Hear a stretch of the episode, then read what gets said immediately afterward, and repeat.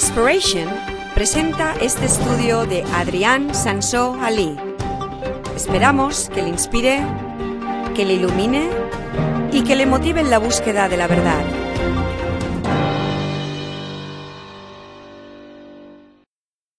Vamos a seguir hablando de un tema que ya empecé hace unas semanas, la voz de Dios, la voz de Dios.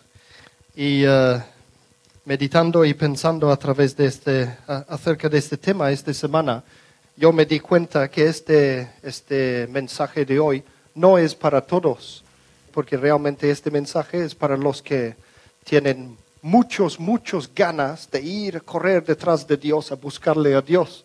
Y sé que hay algunos que no, no, no tienen tantos ánimos y precisamente quiero animarles a esta gente que vayan buscando a Dios, que vayan corriendo detrás de Dios para escuchar su palabra. Y esto es lo que hablé la otra vez en, este, en esta serie de la voz de Dios. Entonces, eh, si os acordáis en la parte 1, yo hablaba de que, de que Dios habla a su pueblo todo el tiempo. Dios siempre habla a su pueblo. Pero lo que pasa es que quizás la mayoría de los cristianos, los que se llaman cristianos, no se dan cuenta de esto, no reconocen la voz de Dios. Y por eso es un tema tan importante esto. Hemos visto, si os acordáis, de que Dios no contesta simplemente sí, no o espera a las, a las oraciones. Este es lo que puede hacer mi cepillo de dientes. Hemos visto que es realmente necesario aprender a escuchar la voz de Dios.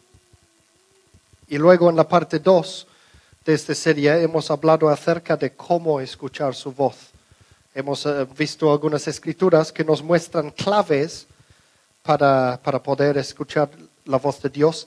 Y hemos visto que este es algo que tenemos que querer oír, que tenemos que querer oír la voz de Dios, tenemos que querer escucharle y después tenemos que responder cuando nosotros creemos que estamos recibiendo algo de Dios, cuando creemos que Dios nos quiere decir algo, hemos visto la importancia de que respondamos y vamos a correr detrás de, de ello que no hay que, vacilar, no hay que vacilar en este tema. Y eh, a la hora de responderle a Dios no debemos de ser tibios, no debemos de ser miedosos, no debemos de ser, eh, ¿cómo se dice? Em, hesitantes es la palabra, que nos hesitamos, hesitate. No sé cómo se dice esto en español. Hesitate. Dudar, sí, no debemos de dudar la palabra de Dios. Pero ahora no puedo hablar de este tema, de cómo escuchar la voz de Dios, sin hablar un poco de los peligros que vienen acerca de este tema. Yo quiero prim- primero de todo animar a que escuchamos la voz de Dios, que no dudemos de que cuando creemos que recibimos algo de Dios, tenemos que ir corriendo detrás de ello. Y yo veo que hay mucha gente que no tienen este fuego en el corazón para ir corriendo detrás de Dios. Y entonces, un tema, lo, lo que voy a hablar hoy son, son los peligros que debemos de evitar cuando vamos detrás de la voluntad de Dios. Hay algunos peligros, es una cosa un poco peligrosa a veces, es un terreno peligrosa, porque no todas las palabras del más allá vienen de Dios. No todas las palabras del más allá vienen de Dios. Y yo, de hecho, quería hacer un aviso de que es importante haber escuchado los primeros dos temas antes de- del tema de hoy, precisamente porque no quiero con el tema de hoy eh, desanimar las personas a ir detrás de la voz de Dios. Pero en 2 de Corintios, Pablo hablaba acerca de los falsos profetas. Hay ministros y pastores malos que, que tanto pensándolo o sabiendo o no sabiendo, sin querer, están sirviendo más al enemigo que a Dios y que llevan las personas a donde no tienen que ir. Y luego nos dice en el 2 Corintios 11, 2 de Corintios capítulo 11 y versículo 14, después de hablar de esto, de que hay muchos falsos profetas, pastores malos, etc., dice, y no es de maravillarse porque Satanás mismo se disfraza como ángel de luz. Satanás mismo se disfraza como ángel de luz. ¿Quién ha oído de un hombre que se llama David Koresh? ¿Alguien sabe quién es? ¿Quién sabe quién es David Koresh? Uno, dos, tres. Y Alex. Um, ¿Habéis oído de una ciudad en los Estados Unidos, un pueblo pequeño que se llama Waco? W-A-C-O, en Texas. ¿Quién ha oído de esta ciudad? Vale. Es muy famoso esta ciudad porque era un sitio donde había uno de esos sectas súper peligrosos en los Estados Unidos. El líder del mismo era David Koresh. Este ocurrió en Texas en finales de 1992 y 93, precisamente cuando Sandy y yo estuvimos allí en Texas estudiando. No es muy lejos de allí, aunque Texas es muy grande comparado con Mallorca, entonces eh, era, si pensamos en Mallorca, entonces sí era lejos. Lo que pasa que este hombre creía que estaba recibiendo palabra de Dios. Este hombre, David Koresh, creía que estaba recibiendo instrucciones de Dios, creía que Dios le estaba diciendo que él es el Mesías, él mismo, una ¿cómo se dice? reencarnación de Jesucristo, reencarnación del Mesías, que Él es el Mesías. Ahora imaginaros, yo siempre digo que nosotros pertenecemos a Jesucristo. Yo siempre digo que como cristianos tenemos que tener la actitud de que yo soy de Jesús, yo pertenezco a Él. Todo lo que yo soy y lo que yo hago y lo que yo tengo, todo pertenece a Jesucristo. Ahora imagínate si yo creía que Jesucristo era un hombre aquí andando por la tierra ahora, el peligro que esto puede ser. Entonces aquí tienes un hombre que se llama David Koresh, que tenía una congregación de personas que creían también que él era el Mesías. Entonces, las personas le pertenecían a él toda la congregación, una de las primeras cosas que él hizo es decir que todos los matrimonios no sirven. Yo estoy casado con todas las mujeres de la congregación y niñas también, y, los hombres se quedan sin. Esa es una de las cosas que, él decía, por ejemplo. Entonces, todas las mujeres de la congregación eran sus mujeres, podía hacer lo que queréis, con lo que quería con ellos. Había muchas historias de abuso, eh, de todos tipos, todo tipo de cosas malos, malos, malos pasaban allí. Llegaron a saberlo las autoridades en Estados Unidos, eh, eh, la policía y todo eso. Había muchos problemas con la policía y todo escalaba y escalaba y escalaba hasta que él llevó a su congregación grande. no me acuerdo cuánta gente había, no sé, 150, 200 personas. Allí a un, a un almacén, allí en el campo, y vivían allí juntos. Y él como el rey absoluto, soberano de todo, porque él se decía que era Mesías. Él creía que era el Mesías, él creía que Dios le estaba diciendo que él era el Mesías. Entonces, imaginaros, al final se hartaron, las, autoridades se hartaron y llamaron al FBI para ir a sacarlos a la fuerza de ese sitio. ¿Y sabéis cómo acabó? Todos muertos, casi todos muertos. Tengo aquí 54 adultos y 21 niños acabaron muertos. Algunos porque se quemó el, edificio. No, no, se sabe si eran los mismos de la, de la secta que lo quemaban o, las autoridades, pero lo que sea, muchos agentes de la, de la, FBI se murieron disparados por ellos.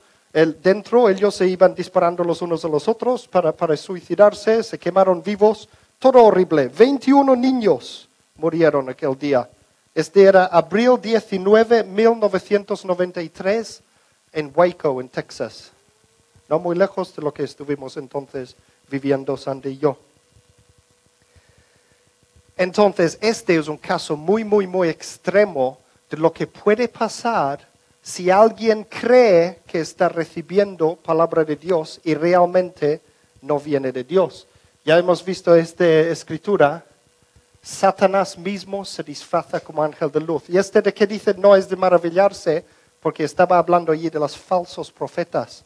Entonces, he estado dos veces, las últimas dos veces que he hablado aquí, o sea, hablando acerca de la voz de Dios.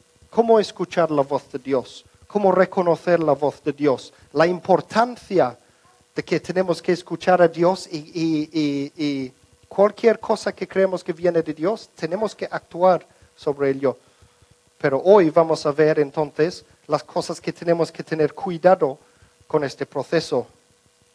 Y es precisamente por estos casos extremos que hay muchas iglesias que no quieren saber nada de este tema de la voz de Dios. Hay muchas iglesias que se, que se, ¿cómo se dice? Se limitan a leer lo que hay en la Biblia. Dice, esa es la palabra de Dios. Vamos a solamente ver lo que hay en la Biblia y cualquier otra cosa fuera. Es como si Dios solo puede hablar a través de la Biblia y no de otras maneras. Pero yo os digo que Dios sí habla de otras maneras y muchas veces nos habla, siempre nos habla. Dios quiere hablar con nosotros, Dios quiere comunicarse con nosotros. Y, eh, y no es solamente a través de la Biblia que Dios comunica. De hecho, la Biblia misma lo dice. Hay una escritura que dice que podemos saber las cosas de Dios incluso a través de la misma naturaleza. Y entonces la gente no tiene excusa a la hora de relacionarse con Dios. Eso es lo que dice en la misma palabra de Dios. Entonces, no debemos de ir tampoco a este extremo de decir, entonces vamos a cerrar las puertas del Espíritu Santo, vamos a decir, no, hay peligros allí, no queremos acabar como una secta peligrosa de estos, entonces no vamos a escuchar a Dios, vamos a cerrar los oídos, vamos a decirle al Espíritu Santo, no, no te queremos por aquí, no queremos que comuniques con nosotros.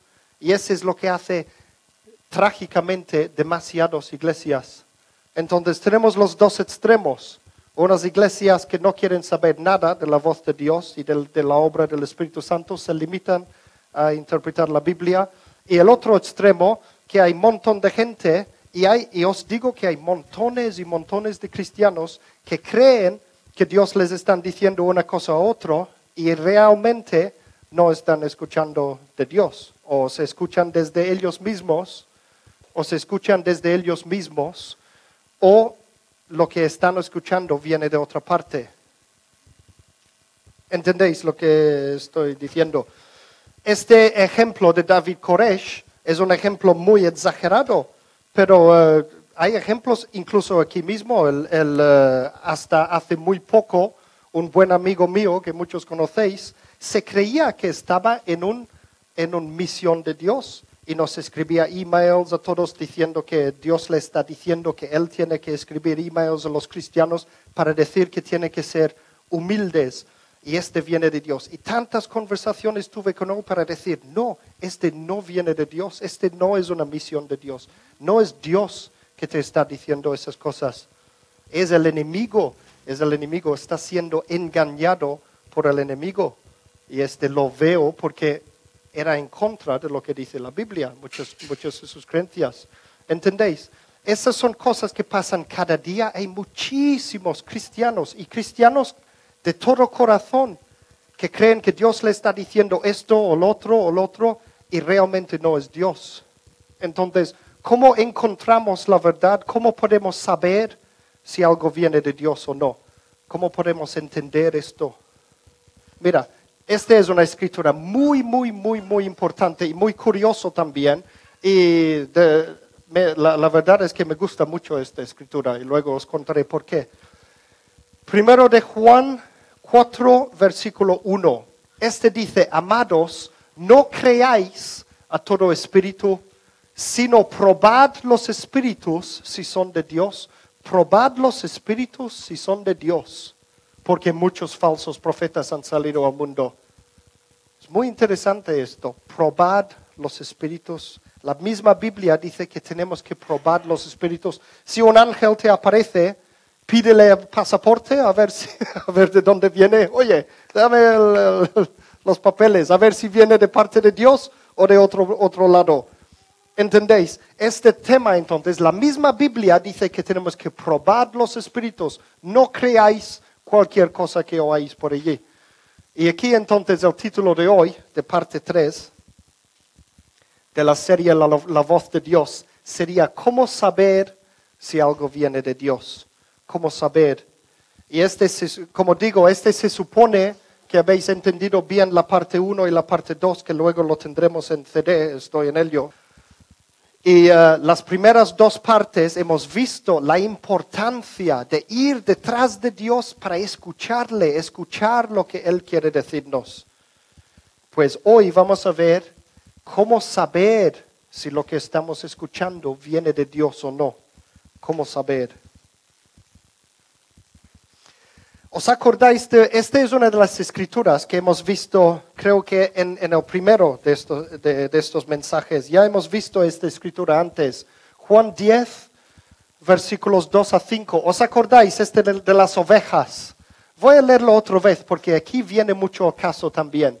Ese dice, mas el que entra por la puerta, el pastor de las ovejas es, y está hablando de Jesucristo esto. A este abre el portero y las el portero en este caso sería un pastor o un obrero de Dios, alguien que, que ayuda a las personas a escuchar de Dios. Mas el que entra por la puerta, el pastor de las ovejas es. A este abre el portero y las ovejas oyen su voz, la voz del pastor, que es Jesucristo. Y a sus ovejas llama por nombre. Fijaos como Jesús nos conoce por nombre, nos conoce a cada uno individualmente y personalmente. Y dice, y las saca. Y cuando ha sacado fuera todas las propias, va delante de ellas y las ovejas le siguen. ¿Por qué? Porque conocen su voz. Las ovejas que somos nosotros conocemos la voz de Jesucristo que nos llama, conocen su voz. Y esa es la clave ahora. Dice, más al extraño no seguirán, sino huirán de él porque no conocen la voz de los extraños. Eso significa que hay otros seres por allí que también nos quieren hablar, también nos quieren comunicar cosas. Y las ovejas no conocemos la voz de los extraños, los espíritus extraños. Solo conocemos la voz de Jesucristo y le seguimos. ¿Lo veis? Este está hablando de, lo ideal, lo que tendría que pasar con todos los cristianos. Desgraciadamente no es así como, como hemos visto. Pero este es lo ideal. Los cristianos oímos la voz de Dios y no escuchamos la voz de los extraños. Entonces hoy voy a daros unos claves importantes, unos claves importantes acerca de cómo podemos discernir la palabra de Dios. ¿Cómo podemos discernir la palabra de Dios para que podamos buscar la voz de Dios sin miedo, para que podamos obedecer a Dios sin miedo? Pero siempre con el, coco bien puesto, screwed on the right way. No sé cómo se dice esto en, inglés. With your head screwed on the right way. Casi podría hablar en inglés, todos entienden en inglés, menos, menos Sergio. vale, hablaré en español. ¿Cómo saber si algo viene de Dios? Hay unos claves, hay unos claves que debemos de tener en cuenta a la hora de escuchar la voz de Dios. Y el primer clave lo he llamado anhelo y paz. Anhelo y paz. Realmente son dos claves diferentes, pero van relacionados el uno con el otro. Entonces he puesto los dos juntos. Anhelo y paz. Estos tienen que ver con el corazón, lo que hay en el corazón.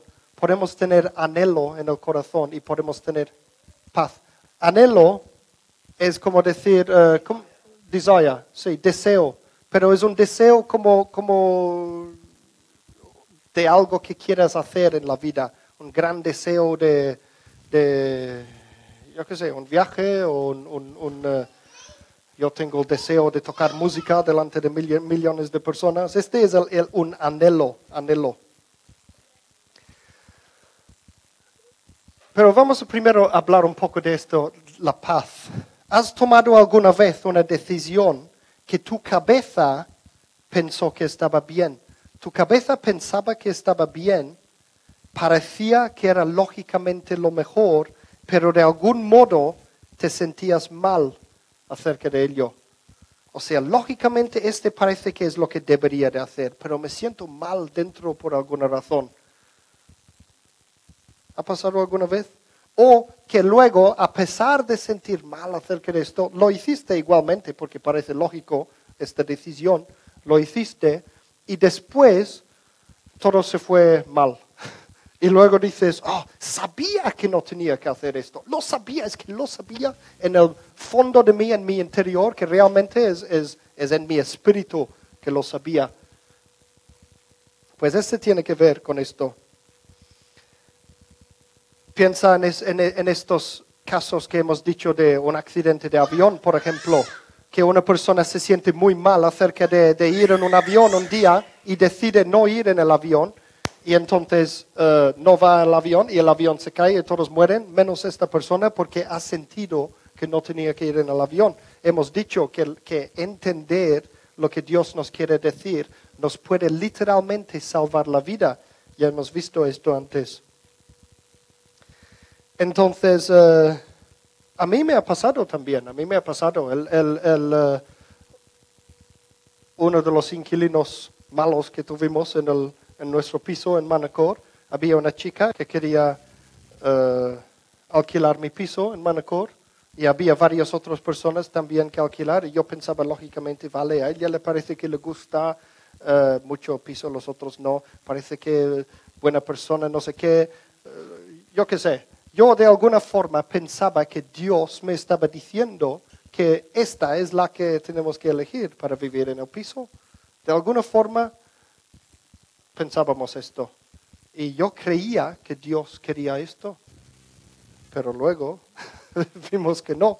Eh, él- no solo ella vino, sino un montón de más también. Destruyeron el piso, todo fue un desastre total, un desastre total. Entonces este no era la voluntad de Dios. De, hecho, incluso muy al principio yo había tenido unos mal presentimientos de estos y pensaba, este no anda bien.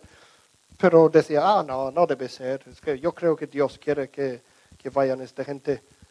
Y realmente Dios estaba diciendo lo contrario. Lo estaba diciendo lo contrario. Que no eliges esta persona para vivir en el piso. Es muy importante saber discernir esas cosas. Mira Colosenses capítulo 3 y versículo 15. Colosenses capítulo 3 y la primera parte del versículo 15. Este dice, la paz de Cristo gobierne en vuestros corazones. La paz de Cristo gobierne en vuestros corazones. Y muchas veces leemos esto en la Biblia, ah, vale, bla, bla, bla, bla, bla, bla, bla, qué bien, eso significa que desea paz para la gente, muy bien. No, esto no es lo que dice aquí. Mira esta palabra gobierne. Aquí dice Pablo, la paz de Cristo gobierne en vuestros corazones. Esta palabra en griego, esta palabra gobernar, cuando dice la paz de Cristo gobierne, esta palabra en Colosenses 3:15, en el griego se dice brabeo, brabeo. No sé cómo se, no tengo ni idea de cómo se, cómo se, cómo se dice, cómo se dice esto. Es igual, pero lo que quiere decir esta palabra brabeo es arbitrar o juzgar, arbitrar o juzgar. Especialmente está hablando de un árbitro en el sentido de jugar como un, un- un juego de fútbol, por ejemplo, y hay un árbitro que tiene que decir, vale, este tiene razón, el otro no, el otro sí. O sea, el que juzga las cosas en el corazón, el árbitro en tu corazón, tiene que ser, vamos atrás, la paz de Cristo Pablo está diciendo de que cuando nosotros hacemos decisiones, cuando tomamos decisiones acerca de qué hacer con nuestras vidas, es la paz de Cristo que tiene que gobernar nuestras decisiones. La paz de Cristo. Y esta es una cosa que sentamos en el corazón. Muchas veces decimos a la gente, sabes si has tomado una decisión buena de parte de Dios porque tienes paz después, una profunda paz de parte de Dios. Entonces, si yo estoy pensando hacer A o B, tengo que elegir entre A y B. Y después de elegir uno o el otro, me siento muy paz, mucho paz. Este es un, un- indicación, es una indicación de que he elegido bien según, según el Espíritu Santo. Porque cuando el Espíritu Santo está de acuerdo lo que de lo que nosotros estamos haciendo, piensa que el Espíritu Santo mora dentro de nosotros y cuando Él está de acuerdo con lo que estamos haciendo, entonces va a producir sus frutos dentro de nuestro corazón. Y uno de los frutos del Espíritu Santo es paz. Entonces nos sentimos feliz, nos sentimos con paz y todo, porque estamos viviendo dentro de la voluntad de Dios para nosotros. ¿Entendéis? Ahora voy a poner un par de escrituras interesantes. El primero que ahora viene es Salmo 37, versículo 4. Y este, algunos sabéis que este es mi escritura favorito. Deleítate en el Señor y Él te concederá los anhelos de tu corazón. Ah, qué bonito. Me encanta esta escritura. Deleítate en el Señor y Él te concederá los anhelos de tu corazón. Eso significa que si yo gozo en el Señor, Él matará a mi enemigo. ¿Qué, qué pasa si yo tengo el deseo de, de, quitar del medio a cierta persona porque no me gusta? Entonces yo digo, mira, yo estoy deleitándome en el Señor, entonces venga, Señor, mátale, quítale, quítale del medio. No significa esto. ¿Qué tal si el anhelo de, de mi corazón era para la mujer de, otro hombre y no la mía? Entonces, ¿Dios me concederá esto? No. Porque hay otra escritura. Esta es la escritura contraria en Santiago 4, versículo 3, que dice, pedéis y no recibís porque pedéis mal para gastar en vuestros deleites. ¿Cómo se juntan las dos escrituras entonces? Parece una contradicción, ¿no? Uno con el otro.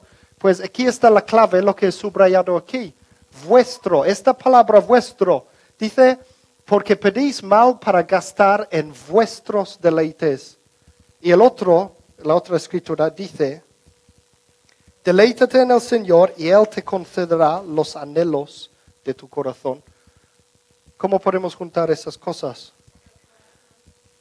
Pues cuando estás cerca de Dios, Dios pone sus deseos en tu corazón sus deseos, para hacer lo que sea su voluntad para ti. Cuando yo aprendí esto al principio, yo pensaba, ah, vaya, entonces no puedo tener un millón de, euros, no puedo tener mi Ferrari y todo lo que quería, porque dice que, que tiene que ser los deseos de Dios en mi corazón y no los míos lo que me va a conceder. Pero fíjate, si yo, si yo deseo un Ferrari, un Lamborghini Countach, uno de esos super mega bestial coches, si yo deseo este coche y yo lo recibo, se supone que voy a ser feliz con ello, ¿no? Se supone que luego seré feliz y por eso quiero el coche o el dinero o lo que sea, porque es para hacerme feliz. Pues la verdad es que muchas personas reciben sus deseos de sus corazones y luego no son felices, no les hace nada más feliz. Pero si Dios ha puesto su deseo en tu corazón y haces su deseo, te va a hacer muy feliz. Vas a estar lleno de los frutos del Espíritu Santo, no solo paz, sino el gozo. Vas a estar súper, súper, súper feliz. Y muchas personas también tienen el miedo de que, por ejemplo, um, yo personalmente no soy el tipo de persona que puedo ser misionero en un país tercer mundo, por ejemplo. Yo prefiero vivir en un país rico, con mucho dinero y muy, coche, Ferrari, lo que sea. No soy este tipo de persona. Entonces, a veces yo podría haber tenido miedo de que, ¿qué pasa si Dios me dice que tengo que ir a ser un misionero en el tercer mundo? ¿Qué voy a hacer? Y mucha gente tiene miedo de ese tipo de cosas y por eso no se acercan más a Dios, no buscan la voz de Dios, porque tienen miedo de lo que Dios les va a mandar a hacer.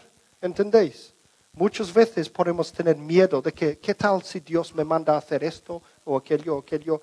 Y alguna vez en mi vida personal Dios me ha mandado a hacer cosas que no quería hacer. Pero después de un tiempo empezaba a quererlo. Y una vez que lo aceptaba, sentía la profunda paz, la profunda paz de hacerlo. Entonces, si Dios quiere, por ejemplo, que seas misionero en otro país o que seas pastor de una iglesia, como me ocurrió a mí, Y, eh, otro ejemplo es cuando, cuando tenía que ser el, el jefe de la junta directiva de la Iglesia de Dios Universal en España. Hay toda una historia detrás de esto, pero realmente yo no quería hacerlo. Y venía la palabra de Dios una y otra vez, una y otra vez, tienes que hacerlo, tienes que hacerlo. Yo no, no quiero hacerlo y tal, porque yo iba corriendo de Dios como Jonás, iba corriendo. Y Dios tenía que enviar al pez para tragarle, para que se diera cuenta que es mejor para él hacer lo que Dios quiere. Bueno, estoy yendo por las ramas. Cuando estás cerca de Dios, Dios pone sus deseos en tu corazón para hacer lo que sea su voluntad para ti.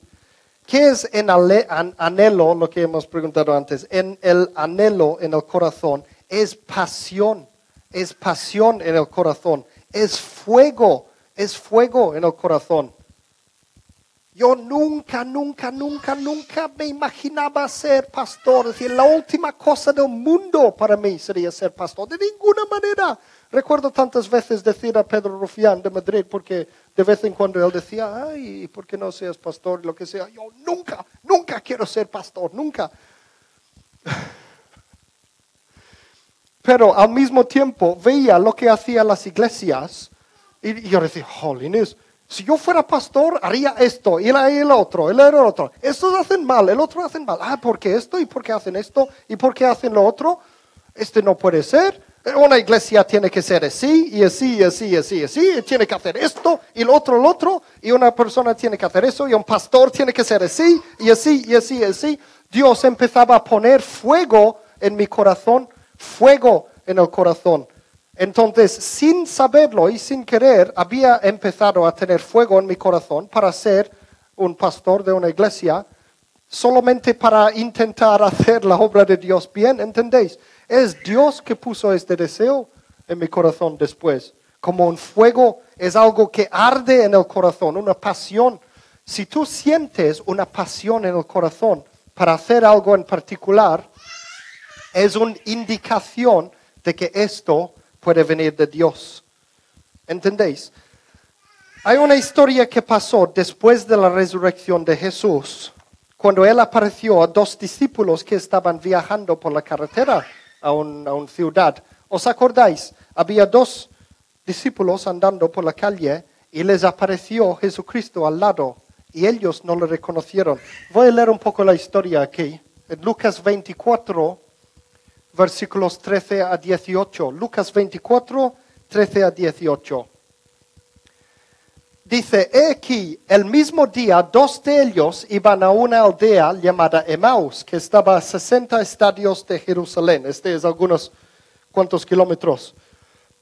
Iban hablando entre sí de todas aquellas cosas que habían acontecido. Sucedió que mientras iban conversando y discutiendo el uno con el otro, el mismo Jesús se acercó e iba con ellos, pero sus ojos estaban velados de manera que no le reconocieron. Hoy, si quiero ir a Palma, cojo el coche y voy bien a Palma. No es normal que alguien viene a mi lado y empiece a hablar conmigo. Es imposible. Pero en los viejos tiempos tenían que andar. Y era un camino muy largo y solitario y horrible. Había, podía haber robos al lado para matarte, lo que sea. Entonces las personas automáticamente se juntaban cuando iban andando hacia una ciudad. Este es varios kilómetros, entonces ellos andan y es completamente normal que otra persona andando por allí se acerca y se ponen a hablar y se andan juntos. Así estaban más seguros. Este era una costum- un, un costumbre que pasaba entonces. Entonces era completamente normal que estos dos están hablando así y viene otra persona aquí para juntarse con ellos. Lo que pasa es que no se dieron cuenta, no nos dice exactamente ¿Por qué? Solo dice sus ojos estaban velados de manera que no lo reconocieron. Y este hombre apareció al lado de ellos para, para preguntar qué es lo que, que pasaba y todo esto. Entonces, esta persona extraña que apareció a su lado, que era Jesucristo, pero ellos no sabían, decía, ¿qué son esas cosas que estáis conversando entre vosotros mientras camináis? Se detuvieron con semblante triste y respondiendo uno a ellos, respondiendo uno de ellos, que se llamaba Cleofás, le dijo, ¿Eres tú el único forastero en Jerusalén que no sabes las cosas que han acontecido en esos días? Es como decir, hola, tum, tum, tum. ¿Te enteras? Eh, no te enteras de, de nada. No has oído de nada. Jesús les, pod- les podría haber dicho, es que he estado muerto los últimos tres días. Pero, pero no sabían que era Jesús. Y decir, "Ah, ¿y tú qué? No, ¿Dónde has estado? ¿Qué- ¿En qué planeta has estado? No te has enterado de esto. Esta historia luego sigue. Este es en Lucas 24 y luego cuenta después de que ellas, estas dos discípulos de Jesús, le iban contando al Jesús disfrazado todo lo que había acontecido. Le iban explicando a esta persona lo que había pasado. ¿Entendéis? Este sigue, no voy a ponerlo aquí porque hay, mucho. Este, este es, empieza en el versículo 13 hasta el final del capítulo, capítulo 24 de Lucas. Entonces, después de esto, las dos personas entonces decían, vale, eso es lo que ha pasado. Ha pasado esto, ha pasado lo otro, ha pasado lo otro y lo otro, lo otro. Y iban explicándoles acerca de lo que había pasado con Jesucristo. Y luego, de repente, Dios les abrió los ojos y se dieron cuenta que este hombre que estaba con ellos era Jesucristo. Y este lo leemos en el 31 y 32. Y mira lo que dicen, mira lo que dicen.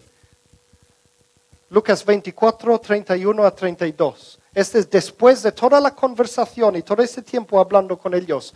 Dice, entonces les fueron abiertos los ojos y le reconocieron, mas él se desapareció de su vista. Ahora es, desapareció de, su vista significa literalmente desaparecer, boom, como un fantasma. Allí están en el, en el, en el wilderness, ¿cómo se dice? En el desierto y hay un camino, están hablando. No se puede ir rápido a esconderse en una casa o algo, no había casas. Estaban andando en medio de ningún sitio y podían ver muchos kilómetros alrededor suyo y de repente el que estaba a su lado, ¡bof!, desaparece, como una fantasma.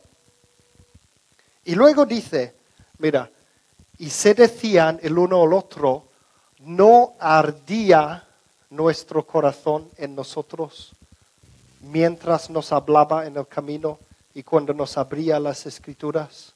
Fijaos que Jesús les estaba hablando, Jesús es Dios, resucitado ya aquí. Y mientras que Jesús les hablaba, sus corazones se ardían. ¿Lo veis? Cuando recibimos la palabra de Dios, nuestros corazones arden. Tenemos un deseo de hacer algo en concreto que Dios nos está mandando.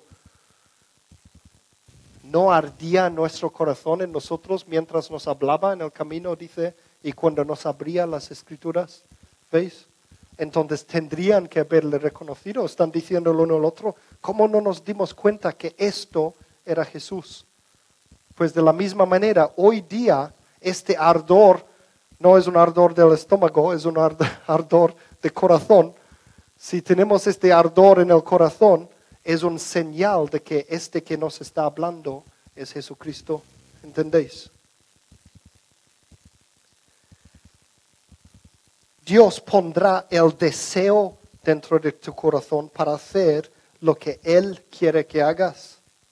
Y a medida de que te vas acercando a Dios en la oración, en el ayuno, en la alabanza, si la cosa que estás deseando en tu corazón se intensifica, significa que viene de Dios. Pero si desaparece, significa que no. ¿Entendéis? A medida de que vais acercándote más y más y más a Dios en conversación, hablando de esta misma cosa que está en tu corazón, pasará una o dos cosas. La cosa en tu corazón desaparecerá o se pondrá más fuerte todavía. O incluso en un extremo contrario, tendrás este negativo sentimiento en el corazón de que es algo que no debes de hacer. Y a medida de que vas acercando a Dios y hablando con Él acerca de este tema, esta cosa negativa en el corazón crecerá más para decir, no, está diciendo que no. ¿Entendéis? O sea, los sentimientos en el corazón, el anhelo del corazón y la paz resultante o la no paz de haber elegido bien o elegido mal, este es un clave importantísimo para saber si algo viene de Dios. Vamos a ver uno más porque luego los otros dos vamos a seguir la semana que viene. Primero, mira esto, Filipenses 4, versículo 7. La paz de Dios, que sobrepasa todo entendimiento, guardará vuestros corazones y vuestros pensamientos en Cristo Jesús. Este, incluso si lo giramos al revés, podemos decir, si nuestros corazones y nuestros pensamientos están en Cristo Jesús, tendremos la paz de Dios. Funciona al revés también. Um, si tú estás haciendo lo que Dios quiere que hagas, hay alegría y hay paz. Viene alegría y paz de hacer lo que Dios quiere. Este es un resultado de Dios. Pero como digo, este es una clave para saber. Y um, David Koresh, estoy seguro que él no tenía en ningún momento paz en su corazón. En ningún momento yo puedo casi estar seguro. Ni Hitler, ni mucha de esa gente que estaban un poco cucu. Pero vamos a ver la segunda clave y luego tendremos que seguir con los otros dos la semana que viene, porque hay que mirar esas claves muy de cerca para entender muy bien, muy bien los detalles de cómo funcionan esas cosas, porque podemos mal entenderlo y luego ir por el por mal camino también. La segunda clave que voy a poner hoy, y luego lo veremos, vamos a ver los otros dos la semana que viene. La segunda clave es la verdad, la verdad. Este significa que lo que tú recibes de Dios tiene que ser la verdad. Eh, cuando Alex y Magdalena iban a tener su hijo, su hija, vino un profeta y dijo que iba a ser un hijo, iba a ser un niño. Y mira, sal- salió una niña. Ese significa, no necesariamente significa que el profeta era falso profeta, pero al menos en este caso, este, esta palabra no venía de Dios. Er- es evidente que era una falsedad, que no es verdad lo que él decía. Él decía que iba a ser niño y ha salido niña. Esta es una cosa muy fácil, un, un ejemplo muy fácil. La verdad es una clave importantísima para saber si algo viene de Dios. Cualquier impresión que tenemos en el corazón, cualquier sentimiento, cualquier eh, anhelo y todas esas cosas, puede venir de tres sitios diferentes, tres sitios. Primero, puede ser interno, viene de nosotros mismos, nuestros propios deseos, nuestros, eh, yo qué sé, imaginaciones, lo que sea. O puede ser externo. Si es externo, hay dos sitios donde puede venir. Puede venir del lado bueno o del lado malo. Hemos visto que Satanás se disfraza como ángel de luz. Fijaos en el Corán, que originó todo el, islamismo y la religión musulmán. Este era porque, había un hombre que se llama Mohammed y venía un ángel aparentemente del cielo, un ángel, y le decía, mira, voy a hacer- decirte unas cosas y tienes que escribirlos. Y esto es lo que vino a ser el Corán. Lo que pasa que lo que contó este ángel a Mohammed iba en contra de lo que ya sabemos que es la verdad por la palabra de Dios. ¿Entendéis? Había muchas cosas falsos que no eran verdad, verdaderos. Y este lo vamos a ver la semana que viene también cuando hablamos del, porque uno de los claves evidentemente es la palabra de Dios. Pero entonces yo concluyo que este ángel no era un ángel, era un demonio. Era un demonio, porque los ángeles o vienen de Dios o, están viviendo en, ¿cómo se dice?, en rebeldía a Dios. Entonces, o ángeles o demonios. Los espíritus son buenos o malos. En Efesios 2, versículo 2, dice que el diablo es el príncipe del poder del aire.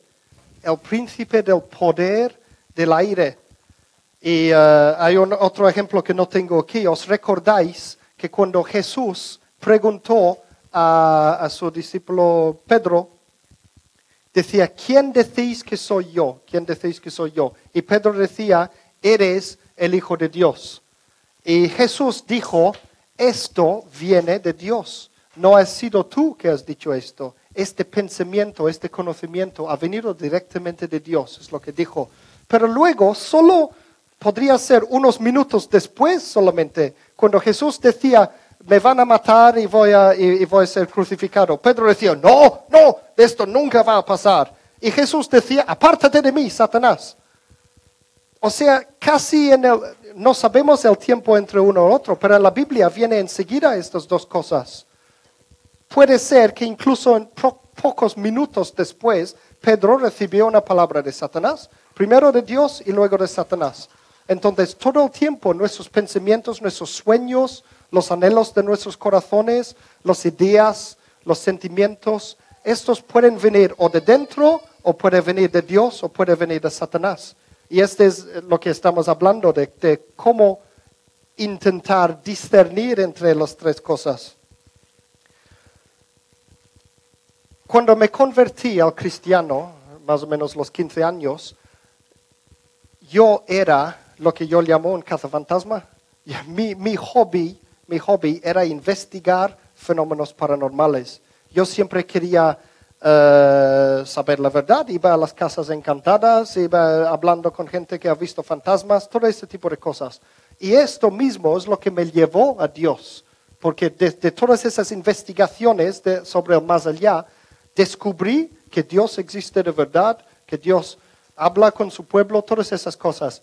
Y una de las cosas que aprendí es que casi siempre cuando esa gente se juegan con los Ouija y esas cosas, lo que están comunicando no son con los muertos, sino con demonios que van disfrazados de personas muertas.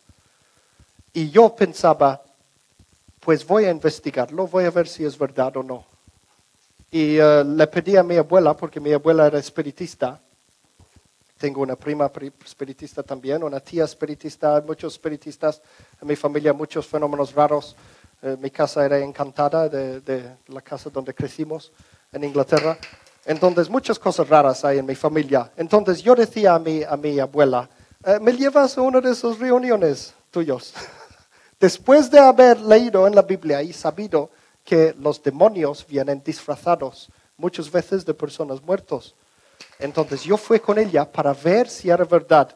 Este, como digo, esta escritura, no sé si está aquí. Eh, ¿Dónde está esto? Aquí está. Esta misma escritura donde vimos antes, primero de Juan 4, versículo 1. Amados, no creáis a todo espíritu, sino probad los espíritus si son de Dios. Yo hice esto directamente, yo hice esto literalmente, literalmente hice esto. Me fui con mi abuela a una de sus reuniones de espiritualistas, se llaman. Un espiritista es una cosa, pero un espiritualista, un spiritualist en inglés, es una mezcla entre una iglesia cristiana y los espiritistas. Hacen como una mezcla, hacen como un servicio como el nuestro, pero en lugar que un predicador que viene y empieza a predicar, lo que hace es que viene y empieza a hablar con los muertos y, y busca mensajes para ti, para ti, para ti, mensajes de más allá.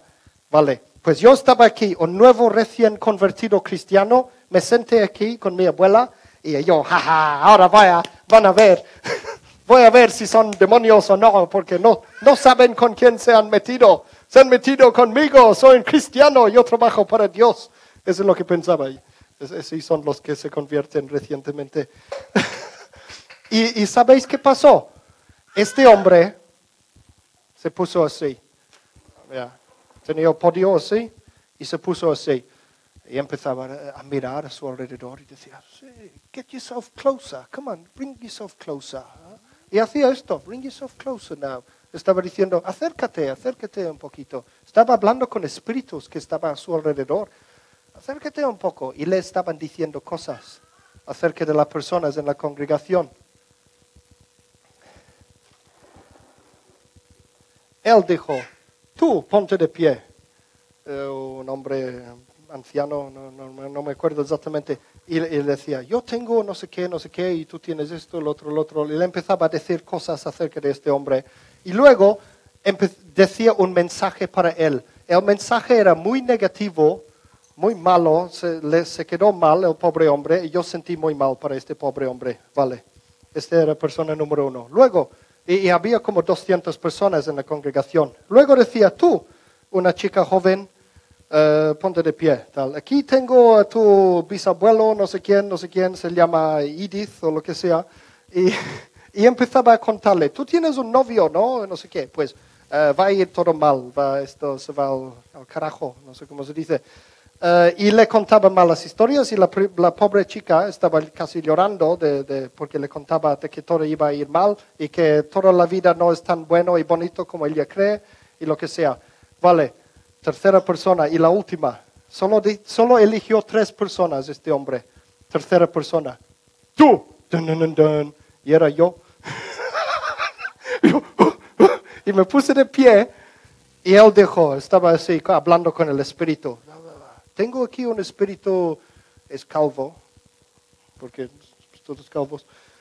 Eh, es moreno, como, como de India, por allí, y respira malamente. Mi abuelo era de la India, era calvo y tenía asma. Entonces, inmediatamente, eh, mi abuelo, yo digo, mi abuela que estaba sentado a mi lado, inmediatamente estaba, ah, sí, ah, es tu abuelo, es tu abuelo, qué bien. Y, eh, y dijo, ponte de pie y tal. Y yo me puse de pie pensando, sí, yo sé quién es, no es ni ningún abuelo mío, este es el demonio que le está hablando. Yo ya sabía, ya sabía yo. Y él dijo, tú tienes un amigo que va a las tiendas robando cosas. ¿A que sí? Y yo, que yo sepa, no. y digo, sí, sí, que sí lo sabes, ¿a que sí? Porque, porque tú te pones en la puerta allí o vigilando mientras que él roba las cosas en la tienda. Eso es lo que me decía. Y yo decía, no, que, no era verdad. Y toda la congregación a mi alrededor estaban así. Sí. Adivina quién creía. ¿Me creía a mí o creía al, al- al predicador? Y yo decía, no, no. Y, y mi abuela también me miraba. "Ah, sí, sí, sí, sí, sí. Yo me mezclaba con muchos negros en aquellos tiempos y, y mi abuela siempre decía, ¿por qué estás siempre con los negros aquellos? A lo mejor estaba leyendo la mente de mi abuela, no lo sé. Y luego dijo, eh, seguía y seguía y seguía. Y yo, oye, este es eh, mentira, me está diciendo mentiras este espíritu que dice que es mi abuelo y no lo es. Ah, sí, antes de decir esto, esto también me contó unas cosas que eran verdad acerca de mi vida. Decían unas cosas que solo, que nadie podía saber, él no podía saber. O sea, no, este, este no era algo que este hombre inventó. Este hombre sabía cosas, el Espíritu le estaba diciendo cosas que también eran verdad acerca de mí y que nadie más podía saber y no podía haberlo adivinado. ¿Entendéis? Entonces yo sabía que este tiene un origen sobrenatural. Y él decía entonces, él llegó a decir el nombre de la persona, llegó a decir el nombre de la persona, decía, se llama Graham. Y yo, no, He conocido quizás miles de personas en mi vida, en la universidad y todo, miles de personas y nunca, y un montón de músicos y todo, montón de personas. Y nunca, no creo que nunca en mi vida he conocido personalmente a nadie que se llama Graham.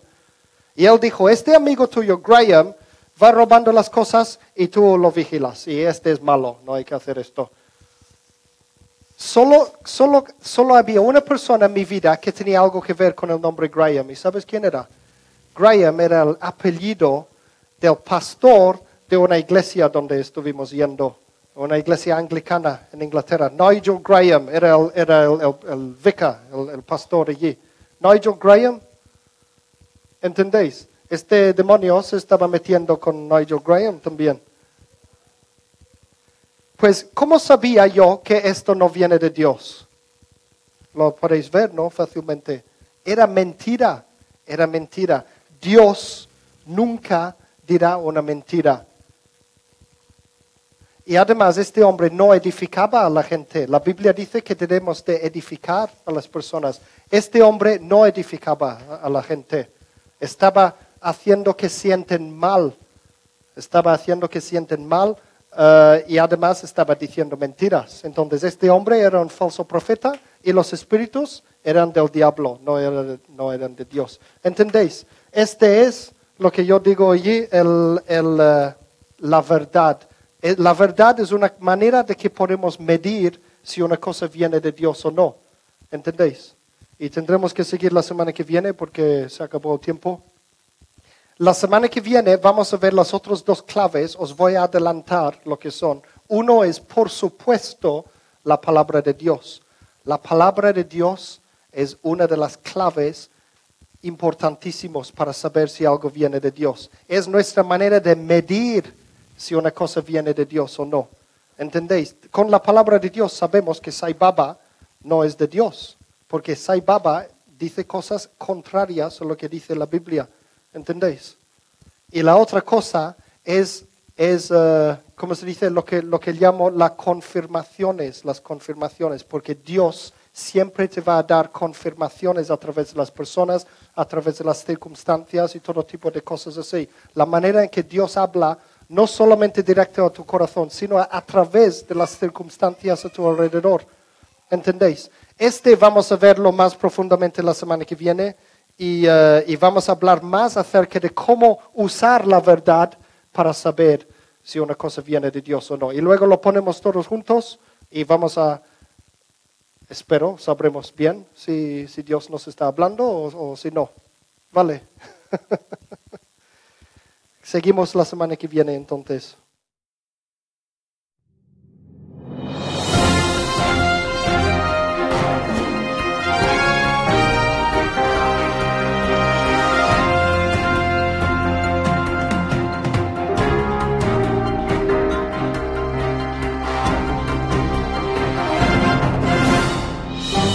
Así concluye este mensaje. Confiamos que le haya bendecido y que le haya inspirado a continuar la búsqueda de la verdad. Para más información, visita nuestra web www.singspiration.es. Gracias por apoyar esta obra social.